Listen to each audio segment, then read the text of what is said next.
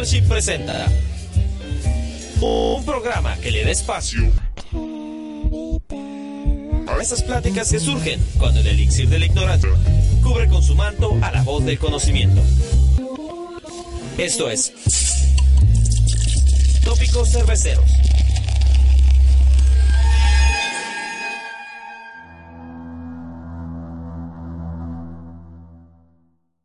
Hola, ¿cómo están? Muy buenos días, buenas tardes, buenas noches, amigos de la jungla paranormal. Nos encontramos el día de hoy en un lugar muy especial y con un invitado muy especial. Pero antes de presentarlo, pues le digo quiénes están con nosotros.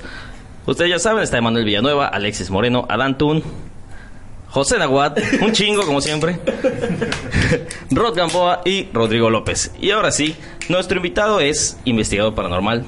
Tiene más de 16 años de experiencia investigando este fenómeno. Sus investigaciones han sido reconocidas incluso a nivel mundial.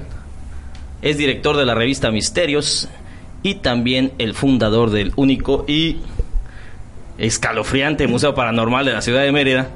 Y nuestro invitado, muchas gracias por estar aquí, Jorge Moreno, el señor Jorge Moreno, aquí se encuentra con nosotros. Sí me investigaste bien, ¿eh? Sí, Nosotros también Hay quienes vienen y me preguntan, disculpe, ¿cómo, qué hace usted? Excelente. 1700 investigaciones, ya Ah, dos bien. libros, no, Nueve. no, nueve libros, ya viene el Ocho. siguiente, de hecho. Y enemigo acérrimo de, Carlos Trejo.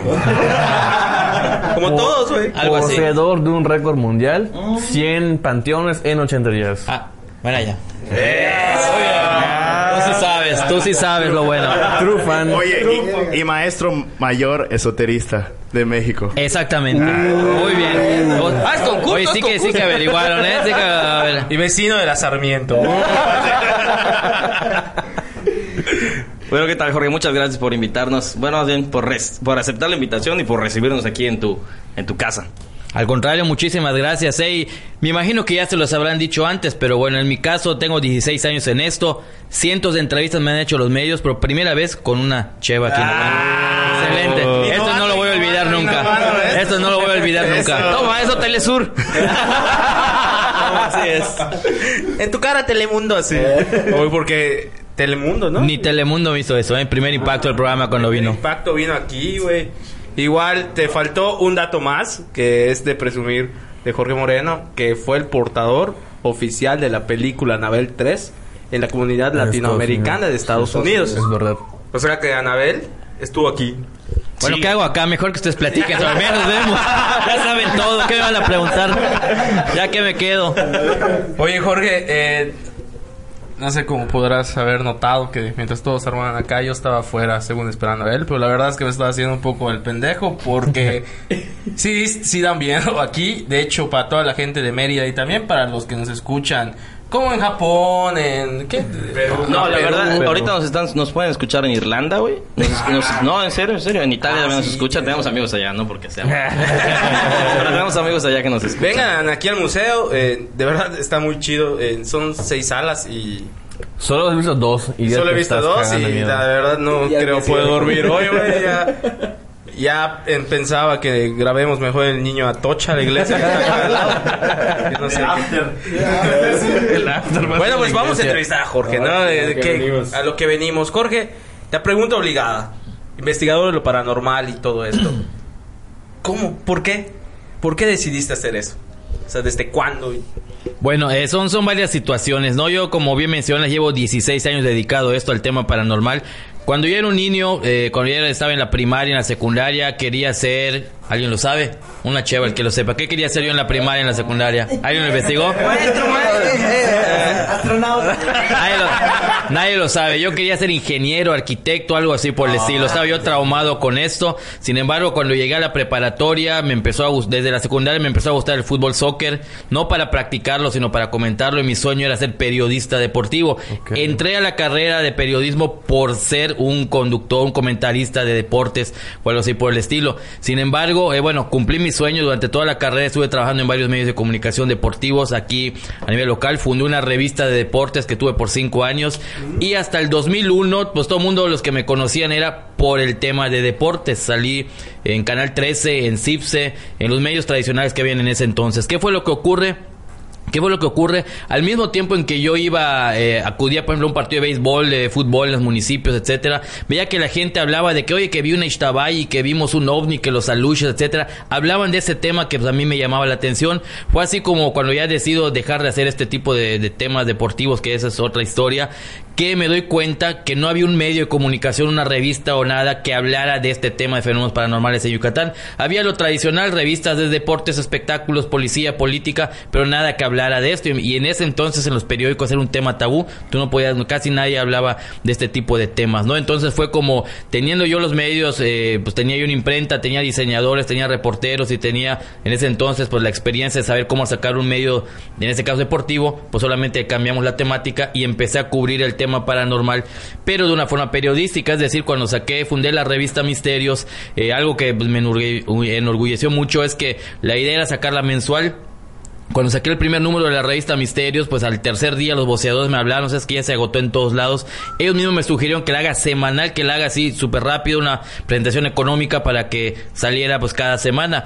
¿Qué fue lo que ocurre? Que en ese entonces, como te digo, el primer año lo veía de forma periodística, es decir, es decir, si tú me hablabas y me decías que había visto un fantasma en tu casa, yo solamente iba, te entrevistaba, tomaba una fotografía y listo, como haría cualquier periodista la misma gente por la euforia del tema y todo, pues me empezó a decir, oye, haz una investigación a fondo y pon cámaras y grabadoras, etcétera, para averiguar más. Afortunadamente, como estudié periodismo, de ahí te enseñan eh, la metodología de la investigación a través del método científico y para cualquier cosa, ya sea por una investigación deportiva, de policía o de fantasmas, era más o menos lo mismo. Es así como me empiezo a adentrar en este tema y surge el publicar libros, las conferencias, el canal YouTube ya más adelante y ahora el Museo Paranormal.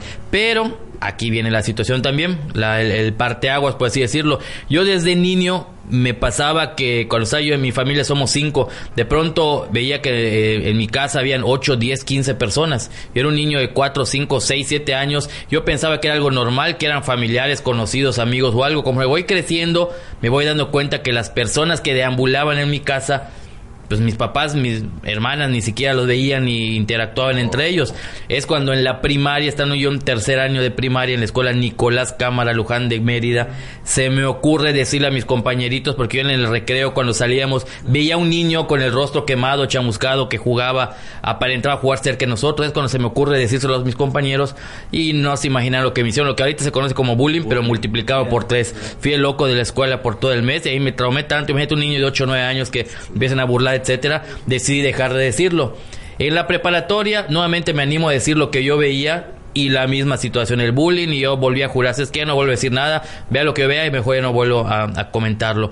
Cuando se da la oportunidad de hacer la revista Misterios, que yo desde, desde el niño hasta la fecha en ese entonces veía cosas que otras personas no veían, yo dije, no, pues de tonto vuelvo a decir en la revista, en el número uno. Ah, por cierto, yo veo fantasmas, puedo hablar con ellos, ¿no? Digo, para que vuelva el bullying. Dije, no, me puse la meta de eh, cubrir estos casos de forma periodística. Es decir, yo te entrevisto en tu casa, ves fantasmas, así veo yo a cinco fantasmas junto a ti, yo no te digo nada, te entrevisto y trato de, una de buscar una evidencia, una foto, un video, un audio, ¿no? O sea, presentar pruebas a la gente, porque que un loco nada más salga así como yo diciendo que veo fantasmas o algo, pues no se podía. Separaste, ¿no? O sea, Exactamente, el, el objetivo, ¿no? Porque nadie me lo iba a Conforme pasan los años, la verdad, los primeros años yo no pensé que durara tanto este proyecto. Me empiezo a especializar, empiezo a ir a hacer investigaciones, casos en donde la gente sufría mucho o de repente un caso que recuerdo mucho y que me marcó en el año 2006-2007, un señor falleció en progreso en un accidente de tránsito, estaba joven, dejó a su hija en la orfandad, a su, a su esposa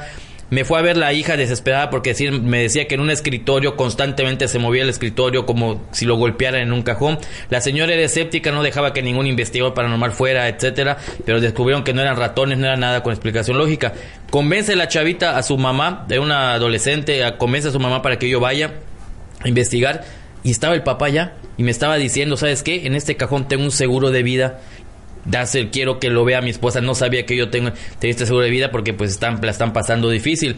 El caso que para no decirle plano a la señora eso, dije, oiga, y ya checó abrir ese cajón, no es que tiene llave, consigue un cerrajero, fue, llamó un cerrajero, yo me fui, revisó y aún así no se fijó bien de los papeles, había un montón de papeles me vuelve, me vuelve a contactar la, muchachita esta porque seguían sonando los, ruidos en ese cajón. Le pido permiso a la señora de que me permita revisar los papeles. El espíritu de este señor me pena había dicho, es una carpeta rosada, ahí están los papeles. Lo hice la finta como que estoy buscando qué hay. agarré la carpeta, se lo mostré a la señora, aparece el seguro de vida, pues se les soluciona en lo que cabe la situación precaria económica por la que estaban pasando y a partir de ese momento nunca más vuelve a haber esta manifestación eh, eh, en cuanto a que se mueva algo, ¿no? Entonces fue así como que poco a poco me fui animando a, pues irme al grano, ¿no? Si de repente voy a tu casa y me hagas una investigación y veo que es un espíritu que quiere algo, está diciendo algo, ¿sabes qué? Pues quiere esto, esto y el- lo otro, ¿no? No hacer la finta de, de hacer entrevistas, dejar cámaras, algo así como mucha gente pide, ¿no? Y fue así como me, la gente me empezó a contactar, llamar, pedirme ayuda, corrieron la voz, digo, no, que, no es que haya yo puesto un anuncio del periódico ni nada, y desde hace cinco años, todos los días vienen más de 10, 15 personas aquí a mi oficina Wow. para pedirme ayuda en cuanto a situaciones de fantasmas, de almas en pena, que hacemos de forma confidencial, ¿no? Porque si ustedes ven la revista Misterio, Sí, sí, son sí. casos, investigaciones, relatos, eh, si tú vienes eh, de forma particular a pedirme ayuda porque ves un fantasma en tu casa, o murió tu abuelita, o sospechas que te está llamando algo, pues no te voy a poner la portada la siguiente semana, ¿no? Por, por respeto a las personas. Y es así como surge de aquí para el Real, pues ya 16 años con esto. 16 años. Bestia. Es decir, ah, bueno, tú dijiste eso, ¿no? Que abandonaste primero, te separaste el, objetivo periodístico con lo que tú realmente sentías y veías. Pero ya luego la gente te comienza a buscar, ¿no? ¿Y, y cómo te agradece la gente este tipo de acciones, por ejemplo? O sea, si realmente apoya más tu trabajo, te van a recomendar a otras personas, ¿no? Sí, sin duda alguna, ¿no? Eh, eh, obviamente, como dice el dicho, ¿no? El, el payaso no vive de aplausos, ¿no? Pero la misma gente a veces compran sus productos, compra libros, asisten al museo, eh, amuletos que manejamos también de protección y buena suerte. O sea, hay muchas formas de, de- de agradecerlo, ¿no? No es que propiamente vengan y, ah, pues como me ayudaste a contactar al espíritu, toma 10 mil pesos, ¿no? No de esa forma, Bueno, ¿no? De, muchas otras. Ojalá, ojalá. bueno, bueno. Se hacen contactos con fantasmas, 5 mil pesos.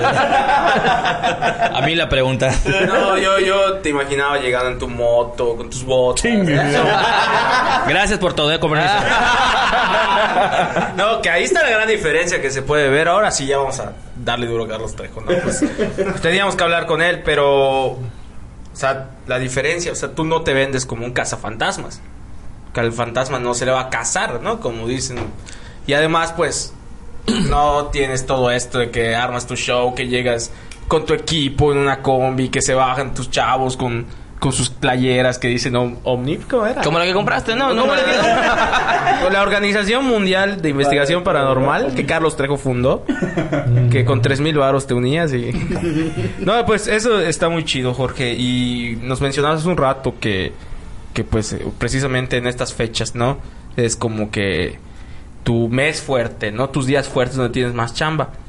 Y pues igual recorriendo gran parte de los municipios de Yucatán, pues ahí has tenido un peso muy fuerte, ¿no? La gente de los municipios te pues te ubica, compra la revista y todo lo demás. ¿Cuál ha sido el caso en específico que más te haya impactado en el interior del estado de, de aquí de nosotros de Yucatán? Un caso que tú digas, wow, este sí digno, ¿no? Para que, que se quede en la memoria. Pues ustedes investigan sobre mí, lo deben saber, ¿no? El Porque- caso Cañitas. ¿eh? Porque, porque incluso me imagino que igual, así como hay muchas personas que te vienen a buscar, pues muchos deben ser igual, pues casos que no son reales o, gente que intenta... Algo que, que siempre comento y la gente se, se sorprende, siete o ocho de cada diez casos no son reales, es sugestión, es una falsa alarma, es, eh, por ejemplo, la gente que de pronto, es que ve una sombra que es un fantasma en mi casa, ¿no? Vas, investigas, se resulta que es el árbol de afuera que se proyecta con la luz en la ventana y eso se aparece, ¿no? Entonces mi trabajo es descartar, no quiere decir que te engañen a propósito, ¿no? A, a veces la propia inexperiencia de la gente o su miedo hace que piensen que es un fantasma, aunque claro, nunca falta que de vez en cuando te quieran tratar de engañar, ¿no? Pero eh, respondiendo a tu pregunta, pues mira, hay muchos casos, ¿no? Son down como decía, ya prácticamente casi 2.000 in- investigaciones. Uno de los que más me han marcado, sin duda alguna, en varios sentidos, es la investigación que hice en el municipio de Muna del muñeco Tiago. Un muñeco que era de un niño que en los años 70 que lo llevaba a todos lados. eh, su, su familia notaba que el muñeco como que se movía, cambiaba de lugar, le daba miedo a la familia. Se lo que intentaron quitar muchas veces, pero no lo permitía el niño. Un día, pues surge la oportunidad, en los años, estamos hablando de los años 70, le surge la oportunidad al, al jefe de familia de irse a radicar a Estados Unidos a trabajar. Ya ven que antes era mucho más fácil que, que ahora. Se van todos de un día para otro y no le permiten al niño llevarse al muñeco. Entonces imagínate el doble tramo del niño que de un día para otro irte a vivir a otro lugar, dejar a tus compañeritos y además a de- dejar a tu inseparable amigo. El señor por algún motivo, y eso pues todo el mundo se lo agradece, no tira el muñeco, se lo deja a la niñera, era una familia que pues, tenía niñera La niñera empieza a darse cuenta que sí, el muñeco se movía, cambiaba de lugar, pero por algún motivo se encariña con él, lo mantiene, de hecho la señora siempre fue soltera, lo mantiene como si fuera su propio hijo este ese muñeco. Y un día con el, eh, por algún motivo la familia nunca regresa a, Muna, ni siquiera de vacaciones. Y el niño cada vez que po- te había oportunidad y hablaban por teléfono con la niñera, pues preguntaba por el muñeco cómo estaba y pues la niñera pues que quería mucho al niño, le decía, está bien tu muñeco, te hago, no te preocupes, yo lo cuido, etcétera. Digo, en ese entonces no había internet, no te le podías mandar una foto, no había ni celulares, no era como ahora de que hasta una video, una videollamada y ver, ahí está acá tu muñeco, ¿Hace ¿no? cuánto pasó eso, Jorge? En los años 70 fue esto que estamos hablando. El caso que ese niño crece, se vuelve un doctor. Cuando tiene 29, 30 años, tiene un accidente ahí en Estados Unidos. Obviamente ya estamos hablando de más o menos del de 1998, algo así. La señora afirma la niñera, en ese entonces no tenía mucho contacto con ellos, todavía no había mucho de los celulares. De pronto escucha que el muñeco empieza a llorar, escucha llantos, como que se mueve el muñeco. La señora se asusta mucho y a los dos días recibe la llamada de- del, del señor, de- del papá, para darle la triste noticia a la niñera. ¿Sabes qué? Mi hijo falleció. Le dan la hora y a la misma hora en que empezó a ver los movimientos a las 6 de la tarde, ese, esa- ese momento pasó, ¿no? ¿Qué es lo que ocurre a partir de ese momento? La señora, la niñera, pues ya tenía edad, eh, eh, eh, no podía caminar muy bien, no, no tenía trabajo. A partir de ese momento, pues tenía una vecinita como de 15 años que padecía de sus facultades mentales. Con cierta frecuencia la niña iba a jugar a casa de, la, de la señora, la niñera, ¿no? Como le decíamos, de cariño. Y la niñita se ponía a jugar con el muñeco Tiago, le decía, hablaba con él, etcétera. Pero la señora pensaba, bueno, eh, tiene mente de niña porque tiene padece facultades mentales. Un día le pone una veladora a la niña y la señora le regaña, "Oye, ¿por qué le pones una veladora al, al muñeco? Solo a los santos se le pone. Es que es milagroso, me curó, me dolía mucho mi barriga. Le ofrecí unas sabritas y una Coca-Cola si me curaba y lo hizo. La señora dijo, ah, pues una niña, no, ajá, está bueno, perfecto, está bien. La niña en su inocencia empieza a correr la voz en el pueblo que el muñeco de la niñera era milagroso, que te podía curar esto y lo otro, y mucha gente, por curiosidad o por creerlo o no, empieza a ir a pedirle que por favor le permitieran eh, que le hiciera una oración al muñeco Tiago o que le ponían una sabrita o un refresco para que le haga el milagro. La señora les insiste, oiga, no ven que la niña no, no está bien de su cabeza, son, es una tontería. Le insisten tanto a la niñera que la niña dice, bueno, saben que hagan lo que quieran, pero a mí luego no me voy a decir de charlatana o que no cumple milagros. Empieza la gente a pedir cosas, increíblemente al día siguiente regresa la gente a decir que se lo había cumplido y le dejaban moneditas, eh, eh, este, sabritas, cualquier tipo de cosa. La señora sorprendidísima porque cada vez empezaba a ir más gente. La señora eh, pedía limosna en la iglesia, como les decía, no podía caminar. Y a raíz de eso pasan los meses y la señora vivía de las monedas o la comida que llevaba la gente. No, eso sí, me tocó investigar, no crean que se hizo millonaria o algo así. O sea, le daban poquito, ¿no? ¿Cómo interpretamos esto? Pasan los años, Estamos hablando ya del año 2014. Me platican mucha gente que me contacta con la revista Misterios. Oye, ¿por qué no vas a investigar del, de la luz Tiago, del muñeco Tiago, del no sé qué? O sea, no sabían exactamente la historia, pero me decían que una había una historia. Pedazos me iban dando la investigación. Tú sabes que tú medio escuchas algo y lo distorsionas, se te olvida y así. Viajo a Muna, viajé 10 veces en el transcurso de 15 días hasta que finalmente voy entendiendo bien la historia, logro contactar a la niñera que resulta que vivía ahí y para mi gran sorpresa y gran impacto, la señora, aunque a pesar que era muy humilde, sabía de mi existencia, sabía que yo te- tenía el, museo, las investigaciones, me leía en el periódico de peso y a partir de eso me dice, oye, qué bueno que viniste, Eh, la verdad era una situación muy precaria, eh, vivía la señora, no tenía ni celular, qué bueno que viniste porque yo te estaba buscando, tengo acá el muñeco Tiago, eh, es una historia, me contó toda la historia con detalle, yo ya estoy grande, estoy a punto de morir, digo, no tengo familiares, no me gustaría que cuando yo me muera, pues el muñeco y todas mis cosas acaben en la basura, es una historia muy bonita, por respeto al, niño, yo quiero que el muñeco Tiago permanezca, y ella cómo lo interpreta, ella dice, yo le cuidé por 20 años eh, su muñeco a, a este ni- a este niño, a Carlitos que se llamaba.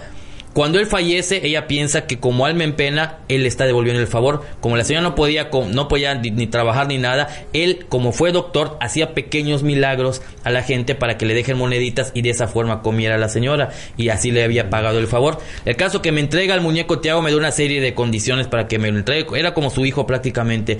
A los tres semanas al mes la señora fallece. Eso que me sorprende mucho. Ya estaba muy grande de edad, ya estaba enferma. Como si, como si solo me estuviera esperando, ¿no? Porque si yo no hubiera, no hubiera interesado en esa historia, no lo hubiera localizado, a lo mejor yo ni iba y la señora se hubiera muerto y pues en la basura estaría este muñeco, ¿no? Y desde ese entonces me acuerdo muy bien en el 2015 cuando abría temporalmente el, museo, porque el museo se abrió en el 2016, cuando abría Día de Muertos, platicaba yo la historia a la gente y mucha gente empezó a dejarle monedas, sabritas y cosas al muñeco. Yo les decía, vamos, una cosa, que primero le pidan algo si creen y si se los cumple, que se lo dejen. Y desde entonces a la fecha no ha dejado de desfilar la gente agradeciendo una gran cantidad de favores. Cosas en verdad sorprendentes, porque mira, había una señora, por ejemplo, por darte uno de mil ejemplos, una señora que no se podía embarazar, tenía 10 años de casada, ya había tomado tratamientos, etcétera. Llega, le pide con mucho fervor, al, de eso luego me lo dicen, le pide con mucho fervor a Tiago que por favor se embarace. A los cuatro meses llega con un ramo de flores que ya estaba embarazada la señora. Ya muchos a lo mejor no lo crean, muchos piensan que fue una casualidad o lo que tú quieras, pero la gente le pide con fervor y se lo cumplen. Otra familia que, que, que me platicó que su hijo, que cuando nació, le pusieron Tiago.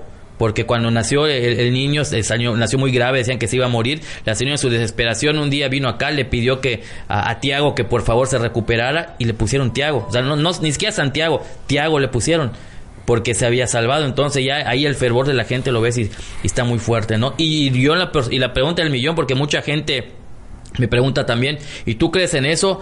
No solamente porque he visto los milagros, porque a mí también me ha cumplido cosas impresionantes, me ha cumplido, sobre todo una que pues eh, prefiero reservarme y me doy cuenta perfectamente que sí, es completamente real. Claro, tienes que pedirle algo, algo normal y, y lógico, ¿no? Y con sentimientos. O sea, no le pidas, quiero sacarme la lotería, ¿no? Y pasar millonario. Cosas que realmente. Otro ejemplo muy breve, si quieres, ya para, para cambiar de tema. Había un señor de Junugma que le iba mal económicamente, era vendedor de perfumes, le está yendo mal, tiene una racha muy negativa. Vino al museo, se enteró de la historia, le pidió de favor que le empiece a ir bien y a los dos meses regresa con un perfume, le donó un perfume nuevo, porque ya le había empezado a ir muy bien a, a este señor, ¿no? Entonces de entre todas las cosas que tiene Tiago que le está donando la gente, cada cosa que tú ves allá hay una historia, hay una cofia de una, una, estudiante de enfermería que igual vino, le hizo una solicitud y de repente su primera cofia en que ya terminó de estudiar y todo, se la, se la donó, o sea, de, de enfermera. Y así cada objeto que tú ves junto a Tiago tiene una historia muy interesante. Oye, Jorge, eh, yo desde hace rato en que platicabas al inicio, me quedé clavado mucho con, pues que decías que desde joven como que veías cosas y, y, demás, ¿no? Y me imagino que así pasa con, con varias personas en el mundo, ¿no? De, pues de eso surgen este tipo de, historias y situaciones. O sea, mi pregunta es, eh, ¿cómo por ejemplo tú que estás desde hace muchísimo tiempo en este medio, puta, o sea, ¿cómo le haces para no dejar que te afecte en este tipo de cosas, de situaciones, de cargas? O sea, ¿de dónde sacas esa, pues, digamos que valentía? Porque pues uno va al cine, puta, ve eso y regresa a su casa y puta revisa la regadera de que no vaya a salir ese güey. O sea, ¿de dónde, de dónde sacas eso? O sea, ¿cómo es? Creí que vas a preguntar si había alguien aquí ahorita, güey. no, mejor no, no, mejor no. Oye, y es curioso, ¿no? Eso me lo pregunta mucho, mucho la gente, ¿no? Me da miedo las cucarachas. Le tengo pavor a las cucarachas, pero a los fantasmas pues no le tengo miedo, ¿no? Yo creo que, como siempre menciono, ¿no? Yo creo que un doctor no podría ser doctor si le tuviera miedo a la sangre. De la misma forma, un investigador paranormal, pues si le tuviera miedo a, a los fantasmas, pues yo creo que no se sugestionaría y no lo haría como debe ser, ¿no? Por algún motivo, obviamente, yo siempre hago esto con respeto, no es como dices, no es un cazafantasma, es un investigador paranormal, se hace esto con mucho respeto, con mucho respeto. Y creo por el hecho de que desde niño los he visto, creo que pues, ya me acostumbré precisamente, ¿no? A diferencia que de repente hace un año de golpe los empezara a ver, obviamente sería un Pues shock sí, mucho más grande, ¿no? Pero pues es algo bueno, con lo que ya he lidiado, me he acostumbrado y algo que también me dice, y, puedes dormir en las noches.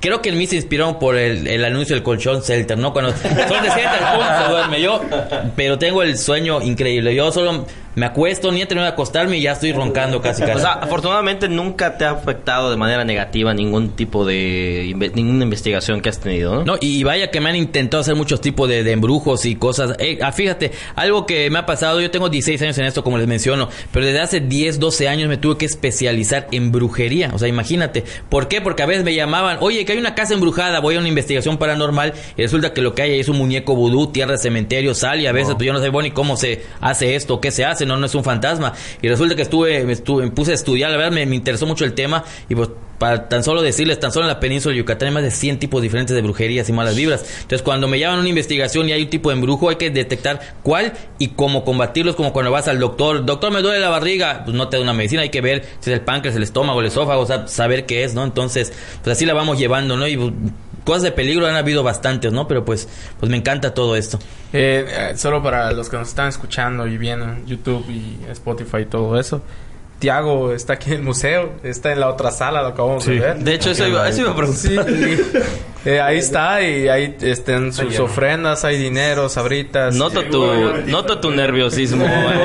Sí, y, lo, y lo comparto porque en lo particular, digo, me había dicho, no, vamos a grabar en la sala, ah, está bien, pero cuando entré en la sala dije, ay, cabrón. Porque yo tengo un particular este miedo por las muñecas. Digo, no es algo así como que me aterrorice, pero me incomoda, ¿no? Porque me incomoda. ¿Quién te viera con tu muñeca inflable, carnal? Pues el otro día me dijiste, vamos a ver muñequitas allá. Ya está. Oye, este. Jorge, y nos platicabas un poco, porque es necesario hablar de él, o sea, se presenta mucho. Aunque no- no queramos. Aunque no queramos, pero nos contaste que Carlos Trejo te robó algo, te robó algo y. ¿Nos puedes contar? Por favor. Ahí va por centésima vez. Todo inicia en el año 2006, no sé si recuerdan el famoso caso del presunto alien de detrás de un poste en el fraccionamiento del parque. Sí. un caso que fue, fue muy curioso porque está muy cerquita de acá. Eh, cuando yo investigué ese caso, yo fui la primera persona que se enteró. Entrevisté a los chamacos que decían que era un fantasma y luego que una alienígena. Lo publiqué en la portada de la revista Misterios. Al año más o menos llega Jaime Maussan a dar una conferencia aquí en Mérida. Estamos hablando creo que del año 2007 más o menos. 2006-2007. El caso que él lo presenta como un caso real, a pesar de que yo lo contacté y le dije, es que no manches, es falso porque pasó esto, esto es lo otro. Bueno, eso no, no es el punto, ¿no? Él lo presenta como el caso del siglo, así literalmente el caso del siglo. Primera vez en la. Primera vez en- no, yo recuerdo que creo que hasta Otro rollo. Otro rollo salió. Sí, sí, sí, Uy. a eso voy. Él Imagínate puso el- lo eh, viral, porque todavía no existía YouTube, por ejemplo. Y Exactamente, mucho imagínate lo virable fue. era en YouTube y en las redes sociales, pero para que haya llegado a nivel nacional y tú... Era en mucho más difícil en ese entonces. Y tú en un principio habías dicho, oye, no, o sea, bájale, ¿no? Exacto. Yo recuerdo que me la pasan por infrarrojo por celular. Exactamente, así se pasaba. El caso que en ese entonces Maussan lo presenta como un caso real, lo presentó aquí en el Teatro Mérida, en ese entonces eh, lo dijo y todo, pero el punto, bueno, esa es otra historia con Maussan, ya luego les platicaré. El punto, tengo historia con todos. Sí. El caso es que en ese entonces había mucho la rivalidad de Trejo con Maussan a través de otro rollo. Trejo estaba en plan de que si Maussan decía blanco, él decía negro, decía así, decía no.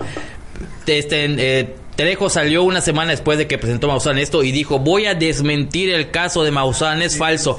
Pero lo dijo sin saber, solo por llevarle la contraria. Él lo dijo porque iba a llegar a Mérida a dar dos conferencias. Era creo que la primera vez que lleg- llegaba, primero o segunda. Era la euforia en ese entonces. Hay que, te- hay que reconocer que en ese entonces era una euforia, ¿no? independientemente que luego se descubrió que muchas cosas eran falsas. El caso que él llega fue muy curioso porque va a entrevistar a los chamacos a través de un corresponsal que él tenía, una de aquí de Tebasteca en, en Mérida.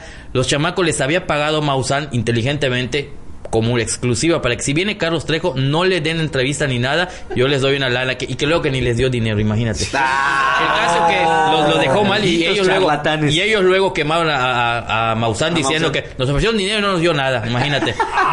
El caso es que llega Trejo así muy con su Homer y con su camión, con su moto y todo, y los chamacos no salieron, creo que salió no sé quién, no, no te va a dar entrevistas, de parte de Maussan no te va a dar entrevistas. Se quedó así.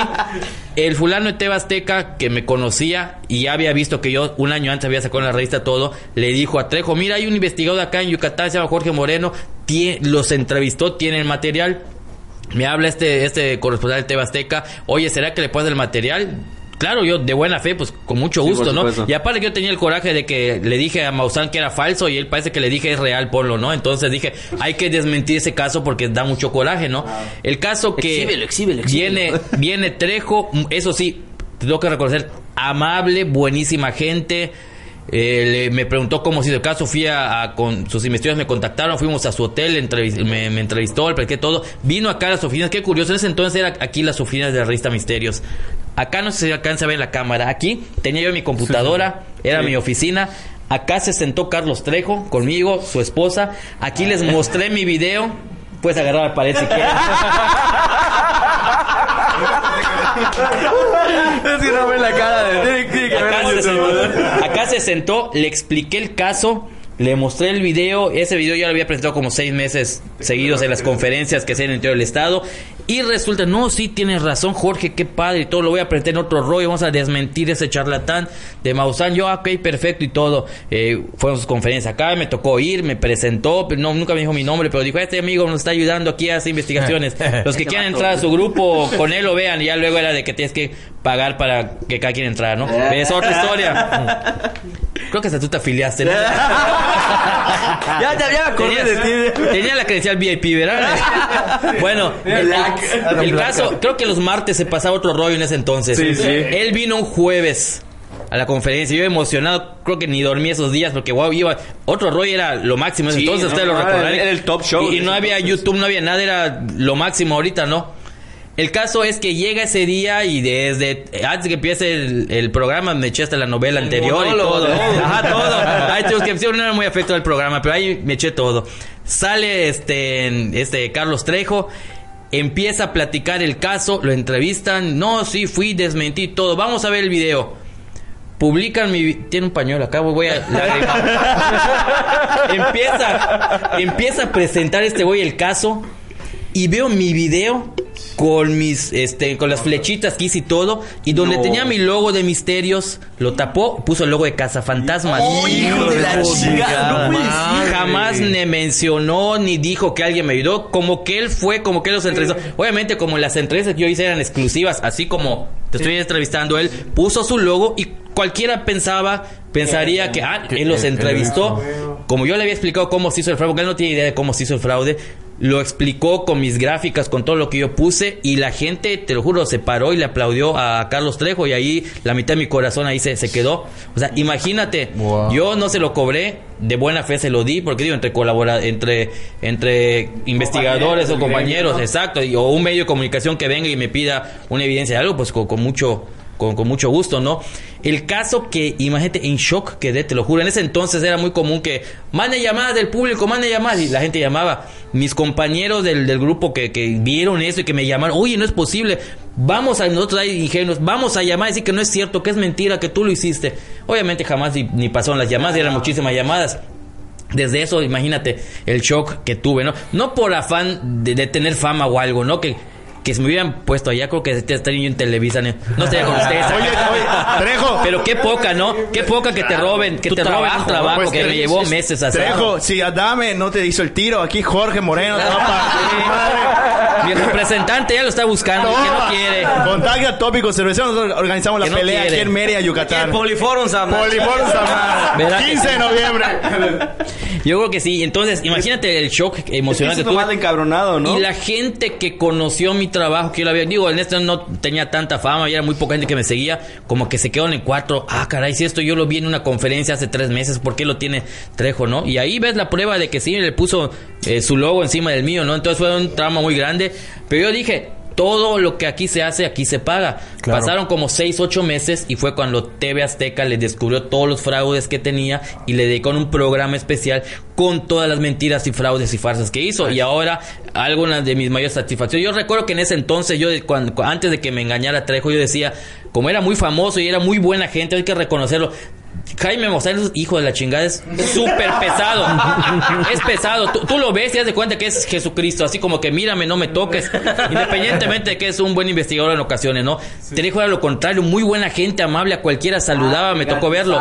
Tengo a tu Saba. Exactamente. la investigación. Exacto. Entonces yo en ese entonces, me acuerdo antes de que me engañara con esto, yo decía, wow, yo estaba empezando, yo tenía dos años en esto, yo me acuerdo que decía para mí mismo, algún día me gustaría ser como Carlos Trejo, ir a presentaciones, conferencias, etcétera, publicar libros, creo Yo que había también lo publicado. dije. Tú ta- hijo de Eres más que eso. Compadre, ahora. ni modo. Así como tú estuviste en shock, así estuve yo cuando vi detrás del mito en Tebasteca. Ándale. Cañitas, no es cierto. sí. Bueno, pero libro, fíjate, como te decía, la vida da muchas vueltas y mi mamá siempre me lo decía y, y pasó, porque en ese entonces yo decía, quisiera ser como Carlos Trejo. Ocurrió eso y ahorita, afortunadamente, pues, qué, qué credibilidad tiene Carlos Trejo cuando pasó todo esto. O sea, ya qué tipo de persona es ahorita. Y yo digo, modestia aparte, lo que sea, pues yo cumplí mis sueños y ahorita no hay nadie que me pueda decir, Jorge, tú eres un fraude porque inventaste eso, inventaste lo otro. Yo, aunque sea solo en Yucatán a nivel regio- regional, pero puedo salir a la calle con mucho orgullo y decir que no he engañado en ningún caso, ¿no? Entonces, y, y aparte que pues, ya hasta de, de Estados Unidos me llamaron, ¿no? Para lo de, Sí, lo de sí, lo de- Entonces, pues con, con mucho orgullo con esto, ¿no? Y Trejo pues se quedó con, con su mala fama, así que pues, que vaya la fregada. Así que decimos, Ojalá, ojalá me veas. puto, así. Jorge. Jorge. Jorge Moreno, a ver. Chígale, hasta dame, eh, vamos a jodernos a Es cierto. Oye, este, Jorge, ahorita quería hablar de algo que, que noté. Sobre todo que el museo está, pues, en una, una colonia popular de que aquí de Mérida, la Sarmiento, es Sarmiento, ¿verdad? Tan popular que tengo que confirmar. O sea, pero está chido porque pues la fachada del museo pues tiene como que unos unos dibujos muy particulares, está oscura y todo eso. Los vecinos nunca se han quejado. o sea, de que, por ejemplo, yo cuando veo, a mí me gusta cuando hay liguilla y juega Pumas, sacar mi tele en el segundo piso, me pongo a aventar madres y gritar el gol y mis vecinos se molestan. O sea, aquí, por ejemplo, pues permean mucho las buenas costumbres, las buenas conciencias. Y la gente es muy religiosa De que la gente es muy religiosa. En la iglesia, acá. El mochillo. Ahí está la iglesia Porque- acá cerquita. Porque he visto, inclusive, este, en- ya viendo la página de Facebook de tu museo, que te postearon una vez de que era una chava que siempre pasaba trotando, ¿no? Porque Ah, del gato, del perro. Ajá, ¿no? del Sí. perro Sí, y sí, que el sí. perro pasaba por aquí y pues como que tenía miedo, ¿no? Empezaba como a hacer así todo esto. Eh, Nunca has tenido una queja con, o sea, sin ventanear a, a los- todos los amables. Que venga, vecinos? ya no queremos este Ah, que, museo. que, por ejemplo, que se paren acá enfrente a rezar o no sé. algo así. Ah, se paran más en el Congreso para rezar por otra O algo así. Me quedé en lo de Pumas. De veras le vas a Pumas. Yo, yo hace rato que fue lo de periodismo deportivo te iba a preguntar, pregunta obligada, ¿a qué equipo le vas? Con mucho orgullo. A Cruz Azul. No, no, la verdad. Le voy a Cruz Azul. No, no te digo a quién le voy. Yo, yo no me voy a Cruz Azul. Con razón dices que ves muerto. Ahora entiendo. no es cierto, pero. Hay que, Bueno, me hay que tocó hacer- ver cuando se coronó Cruz Azul. En ese entonces decía, le voy a Cruz Azul. Ahora, Cruz Azul. A ver, Con vergüenza. este año, este año. Este- Bueno, eh, respondiendo a tu pregunta, fíjate, hace poco casualmente alguien me preguntaba lo mismo. Tengo una gran ventaja acá, eh, como te decía, yo nací en esta casa, toda mi infancia, mi adolescencia, aquí me la pasé. Esta es una colonia muy antigua, como mencionas, y hay mucha gente muy adulta, sea, casi ya no hay niños, adolescentes, etcétera. Y como toda la colonia, la cuadra, más que la colonia, bueno, la cuadra me conocen, me conocen desde niños, las señoras me conocen, creo que me tiene un poco de consideración, porque si yo hubiera dicho ahorita, voy a abrir un museo paranormal y voy a rentar una casa en tal lugar, llego como nuevo, pues ya me sacaban, ¿no? Como pasa con los bares, las gasolineras, cuando abren algún lugar. Afortunadamente, otra cosa, el, el horario del museo normalmente cerramos a las 6 de la tarde. Los recorridos nocturnos tenemos a las 12, una de la noche, pero como no hay música, no hay luz y sonido, pues la gente está adentro, es un museo, no es una casa del terror, no hay mucho ruido ni nada, entonces la- afortunadamente la gente no, la- la- los vecinos no se molestan tanto. Una vez hubo un problemita porque hubo un día de muertos que estuvo llenísimo de gente, la cola llegaba hasta la esquina, pero muchos chamacos estaban gritando, metiendo relajo, tirando basura y pues una vecina se molestó y llamó a la patrulla, pero de eso no pasó, llegó la patrulla, hablaron con las personas, sa- sa- salimos para que haya orden y, y pues ya está. Oye, pero eso está muy importante aclarar, ¿no? Que es un museo paranormal, no es una casa del terror. Eso ya lo he aclarado como tres mil veces nada más. hay mucha gente que llega lo y confunde. y llega y oye, pero pero no me van a asustar, no hay alguien guardado detrás, no, aquí no hay personas guardadas ni ruidos de repente, o sea, ¿quién algo casa el terror en Ishmaquil pueden ir y seguramente no. Ahí está la mujer cocodrilo, Ándale. la mujer lagarto. Acá, como dice su nombre, es un museo y de forma seria tenemos seis salas. Los guías que tenemos cuando llega la gente cuentan historias a lo largo de una hora que dura el recorrido. Luego las personas hacen preguntas, ven, leen, etc. Es un museo como tal, entonces no, Claro. no hay nadie guardado que te vaya a espantar, ¿no? Eso ya es otro tipo de cosa. Ah, porque yo estaba considerando por Arevalo y por Chino aquí que siguen sudando frío después de haber entrado.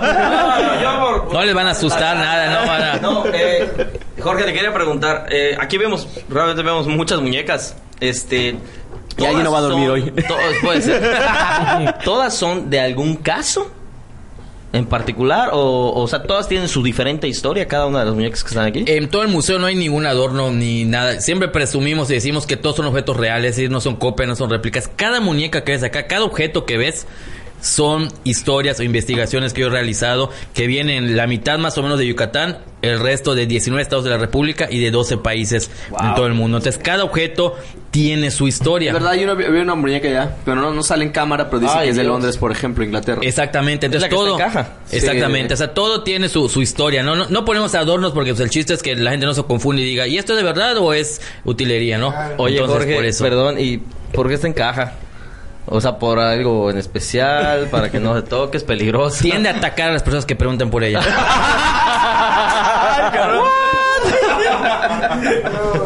No, ya en serio.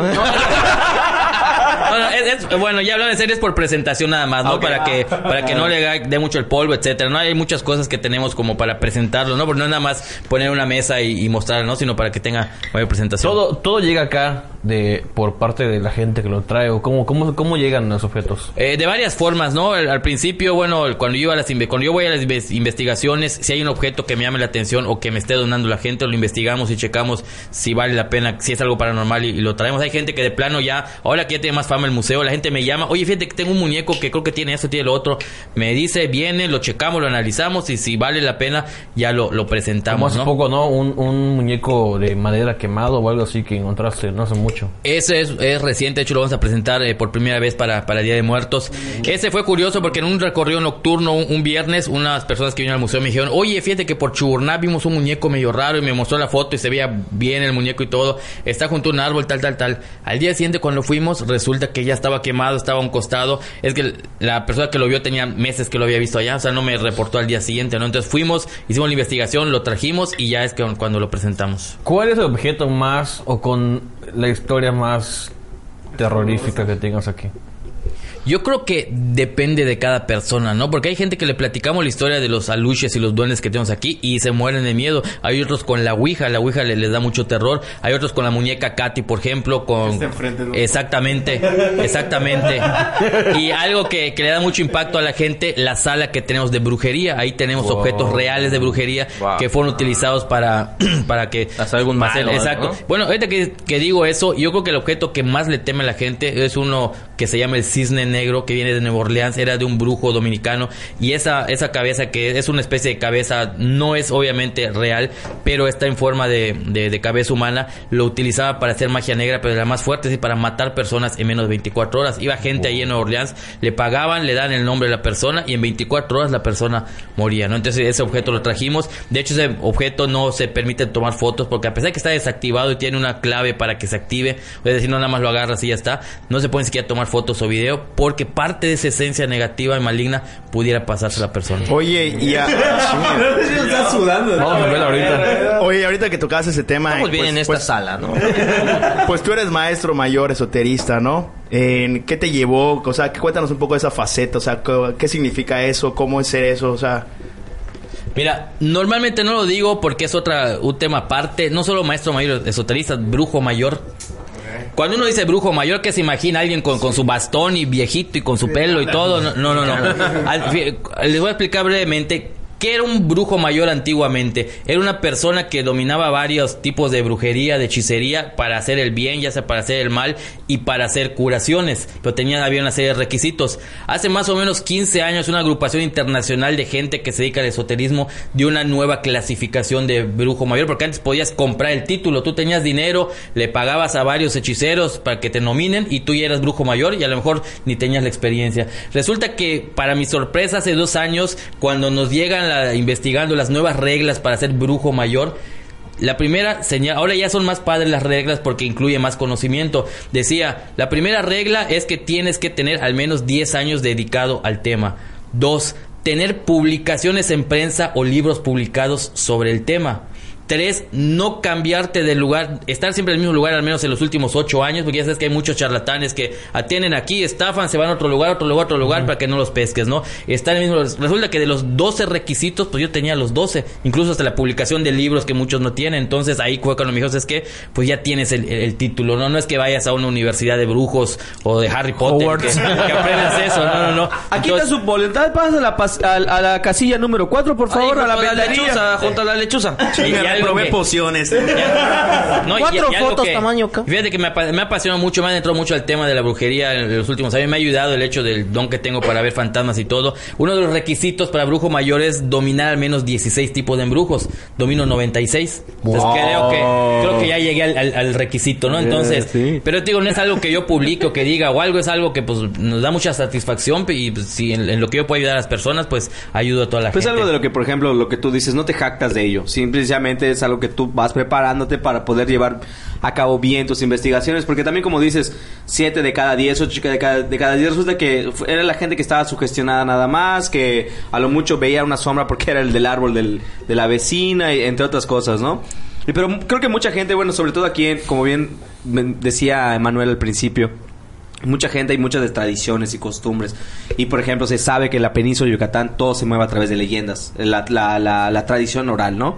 Y por ejemplo, llegando a, llegando a este punto, cuando dices que 7 de cada 10, luego la gente como que no se siente decepcion- decepcionada cuando le dices, no señora, fíjese que los sonidos que escuchan no son los pedorreos de su marido. O aliviada. Así, ¿no? O aliviada. Pasa algo, muy, pasa algo muy curioso, porque hay un grupo de personas que se sienten aliviadas. Ay, qué bueno, no es un fantasma. Y hay otras, no, es que sí es un fantasma. No, señor, es, la- es el árbol. No, es que tiene que ser un fantasma. Hay gente que con afán de protagonismo o algo y te insisten, es que tiene que hasta se molestan a veces, imagínate.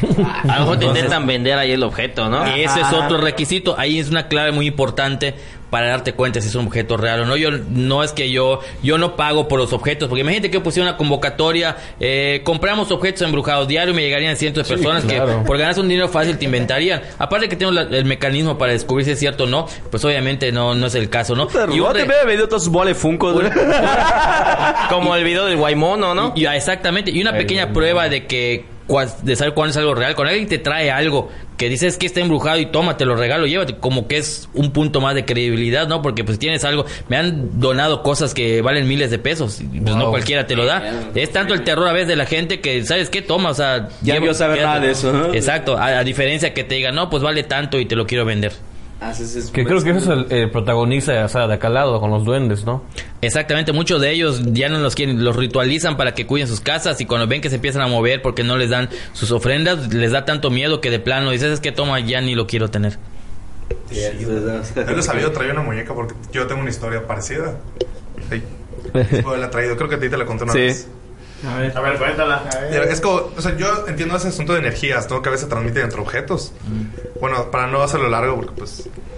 Largo el cuento, este. Alguna vez en mi casa tenía una muñeca de esas que se mueven, de las que tienen pilas y todo el rollo.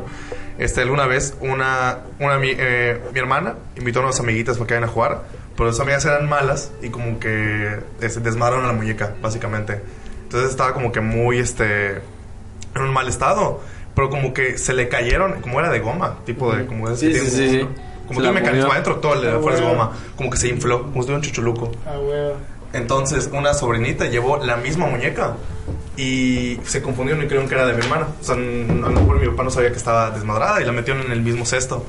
Cuando vino esta sobrinita a buscar su muñeca que la olvidó y la sacó, la muñeca que estaba en perfecto estado tenía el, el moretón, el chuluco. Y la de mi hermanita, que era la desmadrada que lo tenía, como que se lo transmitió. Ah, cabrón. Sí. Oye. Jorge, ¿recuerdas muy bien tu primer primer caso en el que, bueno, tú dijiste que eh, estabas primero en, en el deporte, en el reportería de deportes, ¿no? Pero luego, en el momento que decides cambiar y dices, bueno, es que la gente, creo que en los municipios se da cuenta de, de ese tipo de historias que tienen y casos cerca, ¿no? ¿Cuál fue el que el primer eh, caso que dijiste, voy a implementar todo lo que yo sé, incluso a- a- apoyándome de, de, de mi- de lo que yo tengo, ¿no? O sea, de, de esta sensación que tienes de poder percibir lo que hay alrededor. Bueno, el primer caso, la primera investigación que cubrí para sacar el número uno de la revista Misterios fue la hacienda de Cholul, bueno, que se conoce popularmente como Cholul, que realmente está en Zipach, en la comisaría de Zipach. Sí, sí. En ese entonces era todavía tenía mucha fama, luego fue opacada por la Clínica Peninsular, Miss Nevalán, etcétera. Pero en ese entonces era muy, famosa, entonces fue la primera investigación. De hecho, en la portada del, de la edición número uno y en la número dos, eso sale, ese caso fue el, el primero. Es en cuanto a una investigación como tal. Y de, en cuanto a ver fantasmas, como te decía, bueno, desde antes que yo tuviera uso de razón, una anécdota que constantemente platicaba mi, mi- mi hermana. Mi hermana me lleva como 18 o 20 años de edad, mi, hermana la, la mayor. Cuando yo nací, tenía uno, dos, tres años, ella me, me cuidaba aparte de, de mi mamá. Entonces me comenta que una ocasión, recuerdo que yo aquí vivía, en la sala de aquí a un lado, que era el, el cuarto, un día me le dice a mi mamá, a, a mi hermana, oye, cámbiale el clean bebé, creo que ya, ya se orinó o algo así por el estilo, ¿no? El caso que me trae aquí en, en la cama, me empieza a cambiar, y ya que me cambia, yo tenía como dos años, porque ni siquiera hablaba. Me dice mi hermana, lo cuenta, se acuerda mucho, ya tenía creo que 19 años, agarré un pedazo de periódico, lo doblé y empecé a decir fuera, fuera, fuera y perseguir a alguien hacia la ventana. En ese entonces la ventana que está acá daba hacia la calle. Fuera, fuera, empecé a decir, y mi hermana se aterró mucho. ¿Por qué? Porque resulta que minutos antes, una de las comadres de mi mamá, que tenía unas gemelas de 3, 4 años de edad, había fallecido una aquí en la clínica peninsular cuando todavía funcionaba. Y en lo que la señora veía los trámites de que falleció la niña, etcétera, vino otra persona, otro pariente con la niña que había sobrevivido, estaban sentados en el porche. Y cuando yo decía fuera, fuera, fuera, mi hermana pensó, y ya luego lo, aclaramos, que el espíritu vuelve en pena de la gemela que había fallecido estaba con la niña viva y yo estaba sacando a esa niña. Pasaron 20 años en una investigación, o pasó más tiempo, cuando me toca ver un fantasma en una investigación de una niña, me dice, yo te conozco. Y resulta que me platica que ella estaba acá cuando yo estaba con mi bebé y tratando de, sacarla. Y ya dialogando un poco más con ella, y me, este, me, des- yo ya no recuerdo eso porque tenía como dos años, ella me decía que yo la estaba sacando porque ella me dijo que mi clean bebé parecía de niña. Y yo dentro de mi inocencia le empecé a sacar porque mi clean bebé era de niño. Porque era de niño, yo supongo. Que de hecho, aquí en el hospital tú fuiste la primera persona en captar algo paranormal. Esa es otra cosa que a veces da coraje, ¿no? Porque en el 2008 yo lo, fui la primera vez que lo, lo fui a ver a raíz de que unos policías de la Secretaría de Seguridad Pública eh, fui a hacer una investigación al registro civil. Es lo padre de mi trabajo, que vas a una investigación no sabes con lo que te vas a topar. Fui al registro civil y me dijeron, oye, ¿no supiste lo que pasó hace dos días en la clínica? ¿No? ¿Qué pasó? Resulta que unos policías eh, reportaron un disturbio en el parque que está enfrente. Fueron, fue la policía. Los chamacos se metieron a la clínica para guardarse. En ese entonces funcionaba todavía un consultorio, el del dueño, y habían dos enfermeras. Estaba al borde de la, de la quiebra este lugar. El caso que me platica este policía que cuando acuden va el comandante hasta el tercer piso buscando a los vándalos y de pronto el, el comandante, como no era de aquí de Mérida, le dice a su compañero, oye, llama a las enfermeras, están llorando los bebés de maternidad. Y el otro dice, oye, ¿cuál bebé si la clínica está prácticamente abandonada? En eso le cierran la puerta, no pueden salir y solo porque tienen radio llaman a los, a los compañeros de abajo y van y les abren. Es así como vengo, hago una investigación que bueno, ya he presentado en, en muchas ocasiones y escucho eh, a través de que dejo unas grabadoras cuando todavía funcionaba la clínica los llantos de bebés que no son de los fetos o los abortos como se dicen, es de cinco niños que fallecieron. Como era un hospital muy grande y donde había mucha gente, obviamente en un hospital pues tienen que morir personas, ¿no? Entonces se trataba de unos niños que habían fallecido allá. A raíz de que publico la investigación me pasó un poquito como lo del año del poste. Yo un año estuve presentando este caso en varios lugares y la gente como que ni sabía qué onda, pero llega a Maussan y todo el mundo, wow, Maussan, su investigación de Maussan, ¿no? Me, la, no me la robó, pero él la- le dio fama, ¿no? Lo mismo pasa con la clínica. A los dos años llega el programa Extra Normal, que es Normal. otra historia. Lo dan a conocer y la euforia total y empieza a venir la gente y sí, mira esto y lo otro.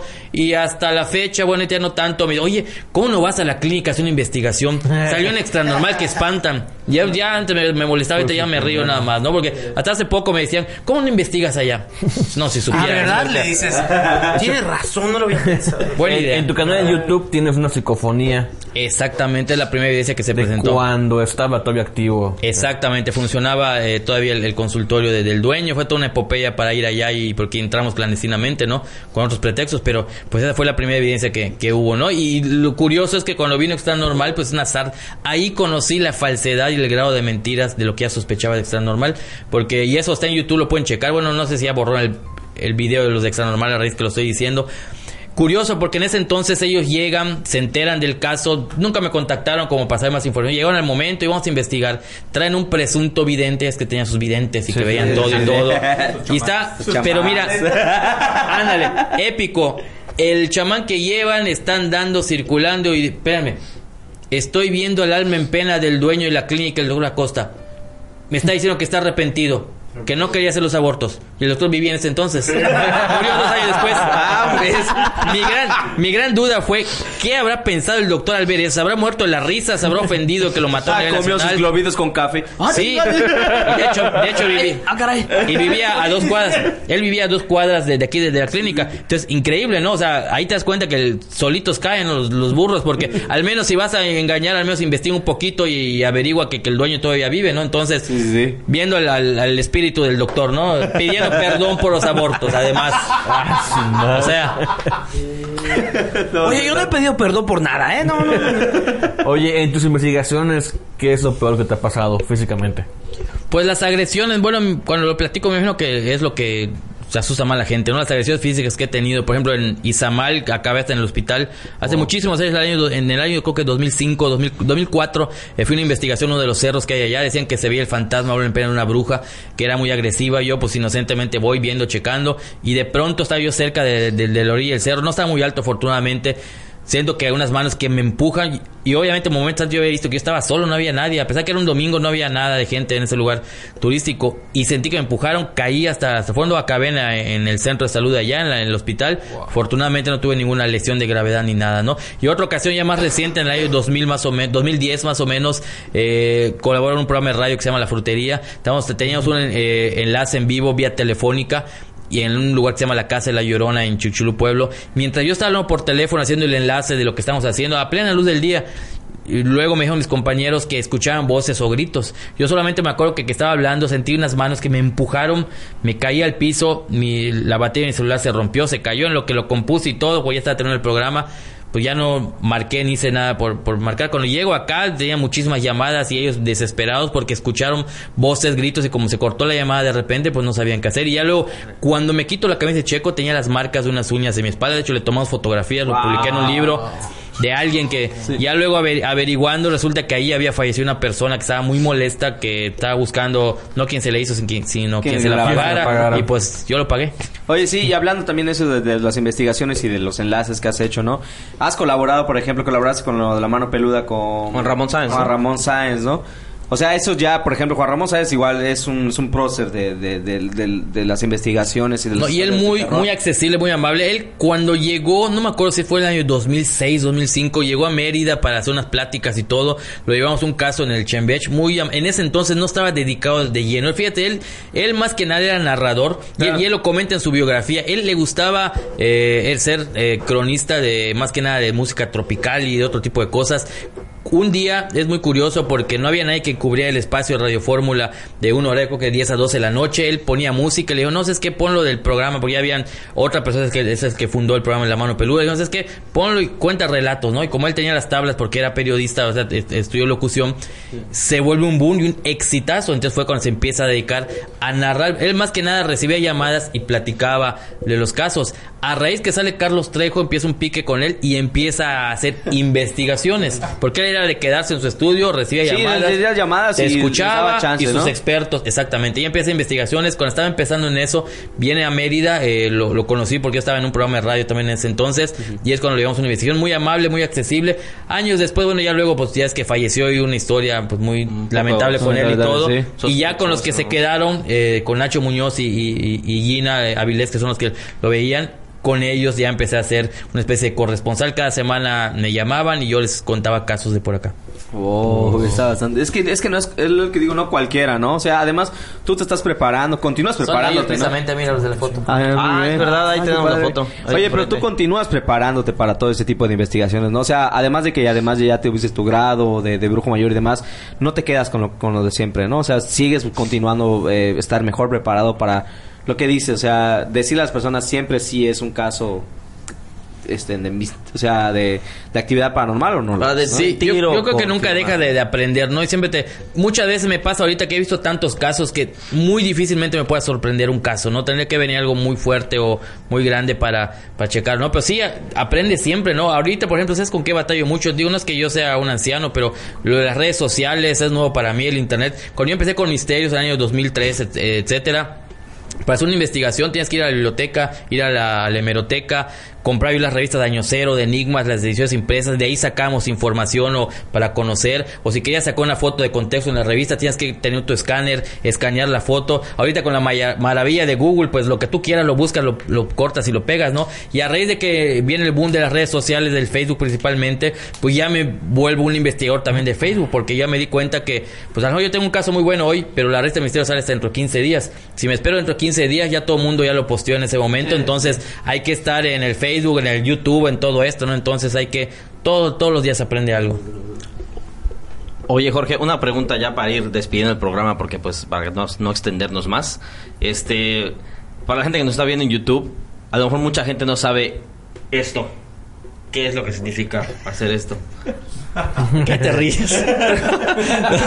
Sí, es que como no lo pueden ver, por ejemplo, los que no están en, en Spotify no lo pueden ver. Le vamos a poner Es como la máscara. eh, Hay- Para la gente hay- de Spotify, eh, Jorge Moreno en sus videos se despide y saluda eh, poniendo como apuntando con el índice al cielo con la mano derecha Y el pulgar como hacia y el pulgar como Como hacia- si fuera una máscara, ¿no? Como hace Pablo Dybala. Ándale, los que, los que les gusta el fútbol, El más o menos a lo de la joya de Ibala, pero nada que ver, él lo hace por otro motivo, yo por otro. Bueno, resulta que en, en resumidas cuentas, eh, hay una historia, una investigación que hice hace muchos años, bueno, como si- ocho años más o menos, de unos niños, tres niños que, un niño que padecía de cáncer, un día me llama un señor y me dice, oye Jorge, fíjate que, que mi hijo es fanático tuyo, pero no puede ir a las conferencias porque tiene cáncer ya terminal, no puede salir.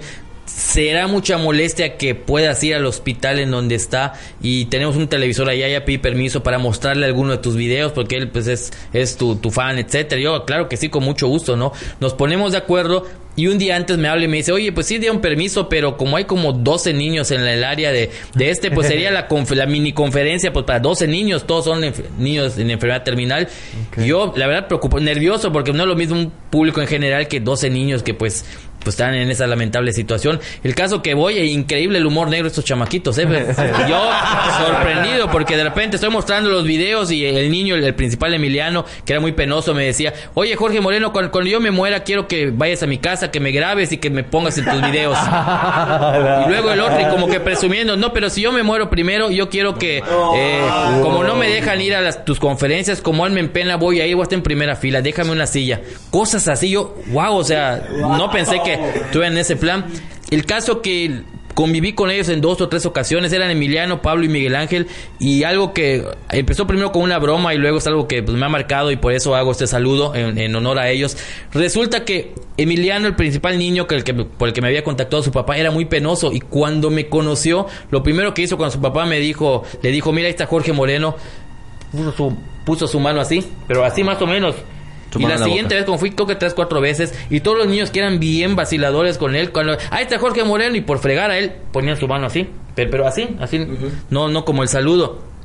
El caso es que pasa el tiempo, como dos meses, lamentablemente fallecen. De hecho, con los que más hice apego con, eran con Emiliano, Pablo y Miguel Ángel. No fue la casualidad, yo creo que fue una casualidad. En un lapso de 10 días fallecen los tres. Es cierto, los tres tenían una enfermedad terminal, pero qué raro que en, en ese tiempo, ¿no? El caso que fallecen los tres, y yo dije, bueno, ya fallecieron, en cualquier momento los voy a ver y me voy a despedir de ellos. Porque pues, diario, no hay un día en toda mi vida desde que tengo su razón que no vea cuatro, cinco, diez fantasmas. El caso es que yo dije, en cualquier momento lo voy a ver. De hecho, en honor a ellos, y eso lo mencioné en mis giras del año 2009, en las conferencias, siempre dejaba yo tres lugares eh, en mis conferencias en la primera fila en memoria de ellos, porque uno de ellos me, me quedó marcado y me dijo, cuando yo me muera, como ahorita en vida no me dejan ir a tus conferencias, cuando yo me muera, voy a estar en primera fila viendo tus conferencias. Yo siempre dejaba las tres sillas y decía, en cualquier momento los voy a ver, aunque el público no, no los viera. Nunca pasó. Transcurrieron ocho años, yo estaba un poco triste, un poco molesto, no sé, por qué estos canijos no se despiden de mí, o sea, ajá, está bueno, ¿no? Les fui a ver, llevarles mis videos y, y nada, ¿no?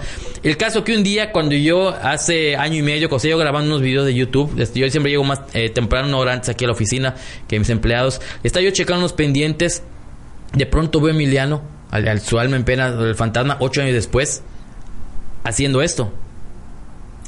Ya más estilizado. Yo dije, o sea, él normalmente hacía así, pero esa vez como que más estilizado. Lo vi y dije, oye, ¿dónde estabas que, que vienes a asomarte ocho años después? Y me dijo, recuerda que tú siempre lo dices en tus conferencias, los fantasmas no conocen el tiempo y el espacio. Y eso es cierto, para un fantasma puede pasar una semana y para nosotros en nuestro tiempo son ocho, diez años. Entonces, él, según él, él sentía que tenía como una semana de fallecido, según él se estuvo despidiendo de sus familiares y ahora me tocaba a mí. Entonces, realmente no es que yo tuve que esperar, nosotros los vivos tuvimos que esperar ocho años, pero para él era apenas unos días. Y me dijo, mira, este es nuestro saludo. Y de pronto asoman los otros dos, Pablo y Miguel Ángel, haciendo el mismo saludo. ¿Qué es lo que pasa? Cada vez que hago mis videos en, en YouTube en honor a ellos, cada vez que inicio digo, ¿qué tal amigos de la Jungla Paranormal? Bienvenidos a un nuevo video.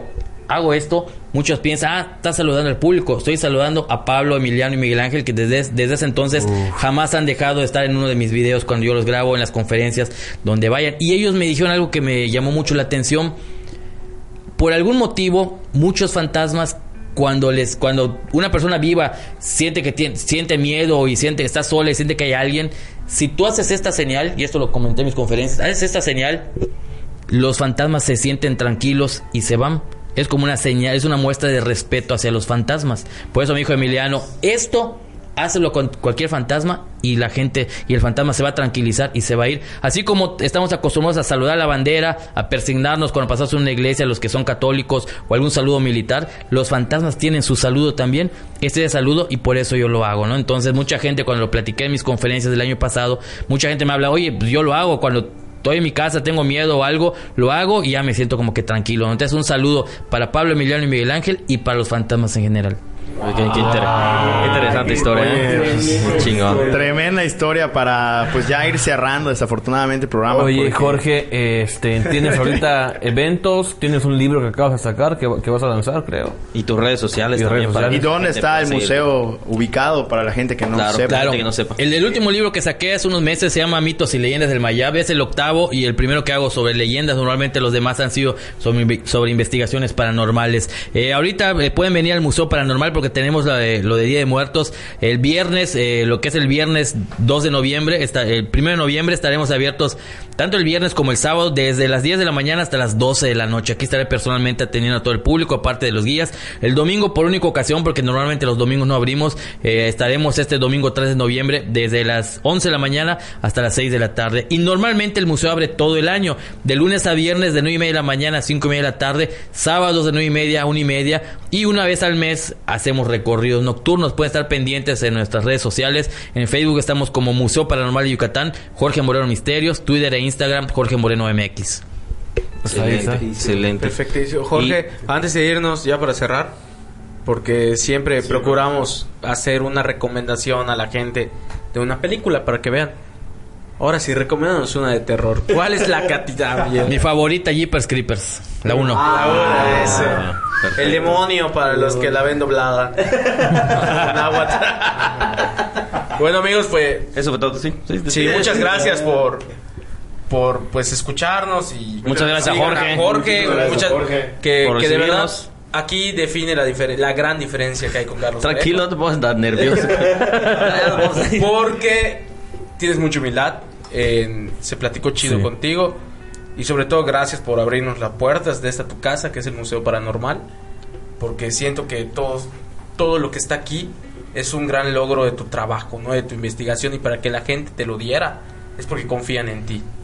Y eso es como que nos abras un álbum familiar, ¿no? Como nos Sí. muestres fotos de tus mejores momentos y todo eso. Que pues la cabeza de cisne negro no la quiero ver, pero.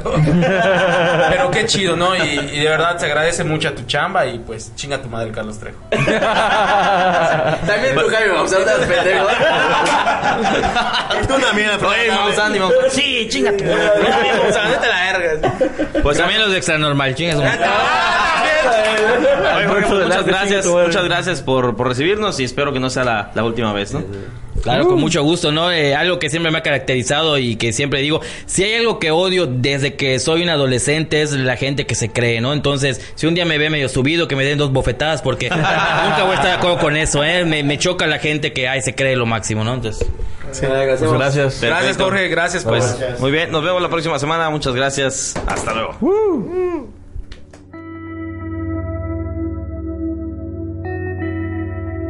Tópicos Cerveceros fue presentado por Mothership.